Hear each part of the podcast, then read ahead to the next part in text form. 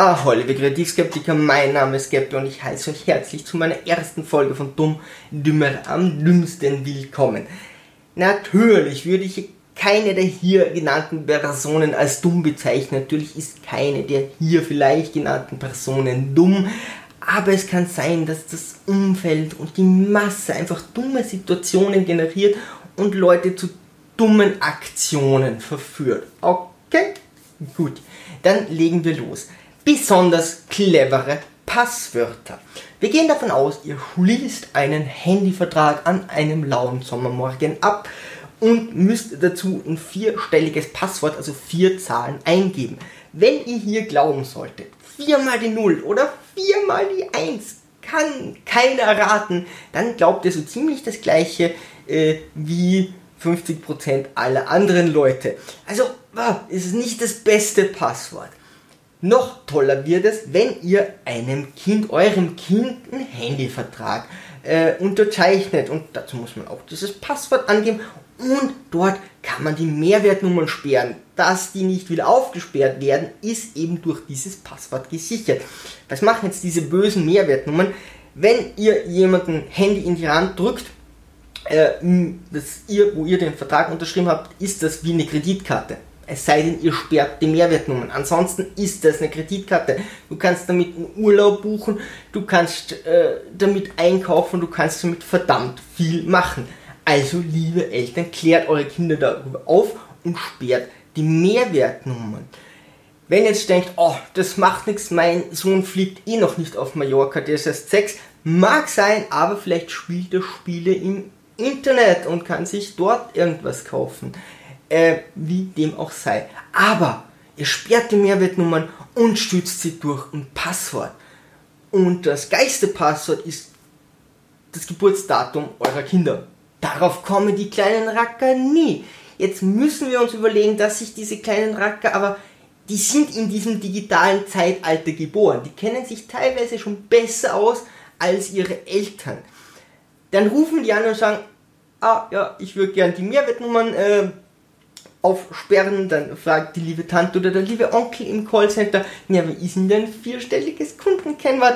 Und dann sagt das Kind, boah, ich vergessen, ich glaube viermal die Null, viermal die Eins oder nee, mein Geburtstag ist es, glaube ich. Und dann sagt die schon, ja. Und das war's. Tja, äh, ist nicht das cleverste Passwort. Irgendwas, was sich die Kinder nicht erschließen können. Sonst haben die eure Kreditkarte. Klärt sie zumindest darüber auf. So, Passwörter, was kann man noch darüber sagen? Auf verschiedenen Plattformen immer das gleiche Passwort verwenden. Das ist super, weil das merkt man sich. Also ein Passwort kann man sich merken. Wir sagen, ihr nehmt Marie 1. Warum nicht? Okay, würden wir zwei, drei Gründe einfallen. Aber davon abgesehen, ihr geht zu eurem, zu irgendeinem E-Mail-Anbieter, sagen wir mal, das bin ich her und äh, macht erstellt bei mir einen E-Mail-Account und gebt als Passwort, als absolut sicheres Passwort Marie1 ein. Puh, geschafft. So, überall anders, wo ihr euch anmeldet, macht ihr das auch, wo ihr einen Account erstellt. Das Tolle ist, dass zu 90%, wo einen Account erstellt, schicken die euch eine E-Mail zu mir, wo ihr diesen Account bestätigen müsst. Damit habe ich euer, äh, euren Benutzernamen und euer Passwort kenne ich ohnehin und kann überall wo ihr etwas macht, einsteigen und sehe sogar alles, was ihr macht. Tja, also verschiedene Passwörter sind cleverer als das ohnehin schon immer clevere Marie 1. Und dann gibt es noch Kontrollfragen, wo man sagen muss, Lieblingsschauspieler, okay, da gibt es viele. Äh, Geburtsname, Nachname der Mutter ist schon ein ziemlich enges Ding. Das kann man heutzutage herausfinden.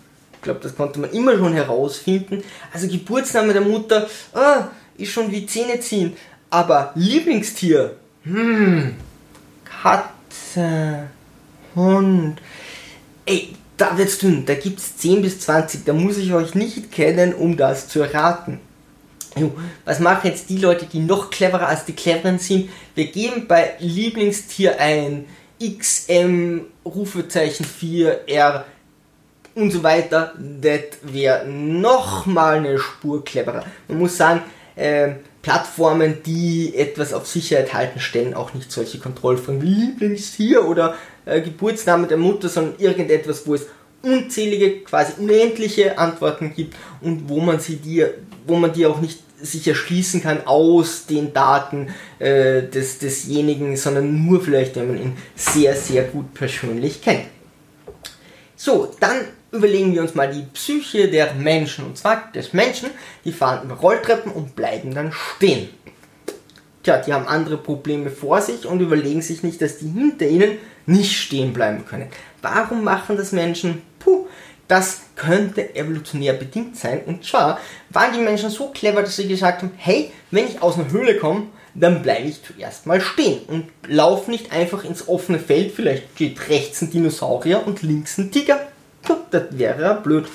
Okay, jetzt bleiben die dort stehen und schauen sich um, wenn die aus dem Wald rauskommen, dass immer, wenn links und rechts, rechts und links, na toll, äh, etwas von denen ist. Ist okay, ja.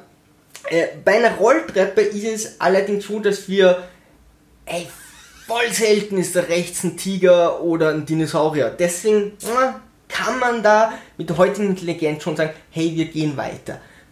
Mag der eine verstanden haben, der andere nicht. Davon abgesehen, sich dann darüber aufregen, dass die anderen einen reinfahren, das hat was mit der Intelligenz zu tun. Oder die, die selber immer stehen bleiben, wenn die mal einen reinfahren, dann regen sie sich immer am lautesten auf. Und auch das hat irgendetwas mit dem Köpfchen hier oben zu tun. Bauträger. Nächster Punkt, Bauträger sind meine großen Freunde. Also in der Baubranche muss man viel trinken, muss ständig ins Bordell gehen. Und dort werden offensichtlich die besten Geschäfte abgezogen und die sind total ehrlich.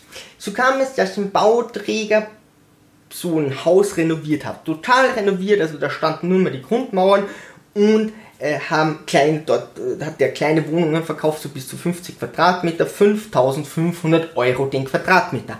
Ein Schnäppchen. So, jetzt hatte äh, dieses Haus einen Eingang und drinnen einen Hof und dann drei Stiegen und da lebten so circa 30 Leute. Jede Stiege hatte ein Tor und vorne gab es ein Tor. Und natürlich hatte das vordere Tor eine Gegensprechanlage.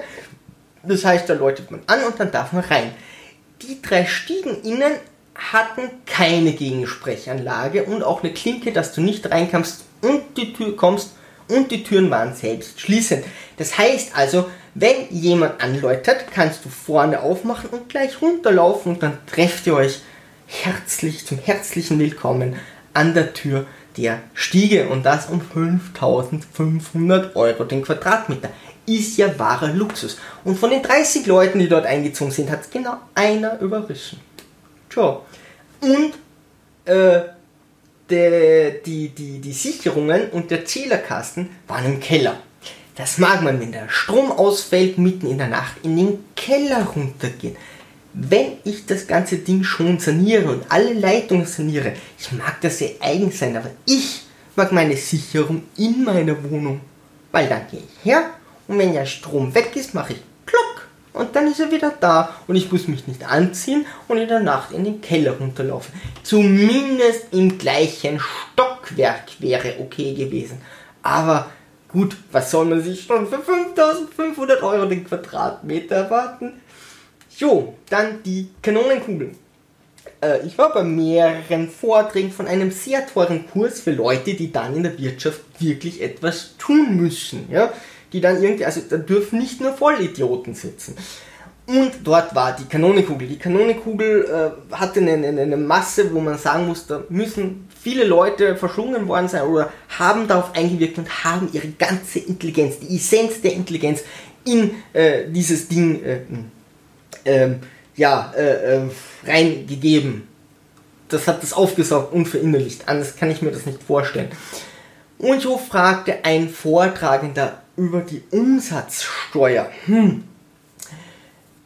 Wir gehen von der österreichischen Umsatzsteuer her. Da ist es auf Nahrung 10%, auf den meisten anderen Dingen 20%. Und er fragt so, naja, wenn ihr jetzt ein Wurstsemmel kauft, wie viel zahlt ihr? Wir alle 10%. Okay, und wenn das jetzt verpackt wird, wie viel kostet die Verpackung? 20%. Sagt er, okay, aber wenn ihr jetzt mit dem verpackten Wurstsemmel ähm, tja, zur äh, äh, Kasse geht und da zahlt, da wird die Verpackung ja nicht extra ausgeschrieben. Also, wie viel zahlt ihr jetzt?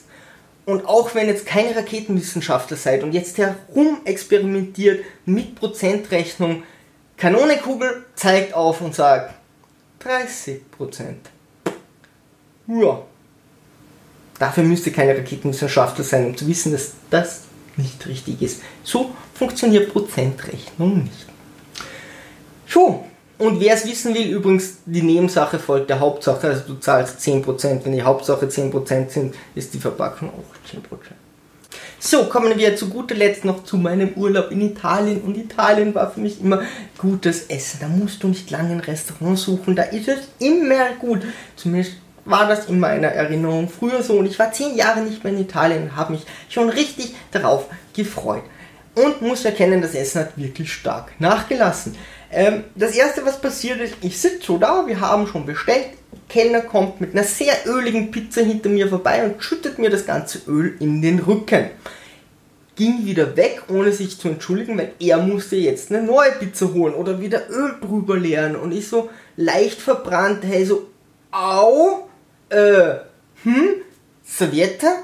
Und es war wirklich heiß, also caldo auf Italienisch. Das hat verdammt wehgetan. Und dann brachten sie mir so ein Löschpapier. Das muss reichen.